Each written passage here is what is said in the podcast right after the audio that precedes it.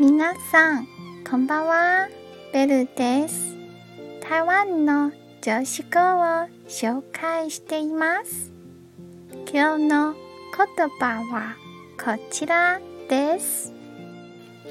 周りのすべてを注意深く観察すれば、それらは将来良い心が前の基礎になります。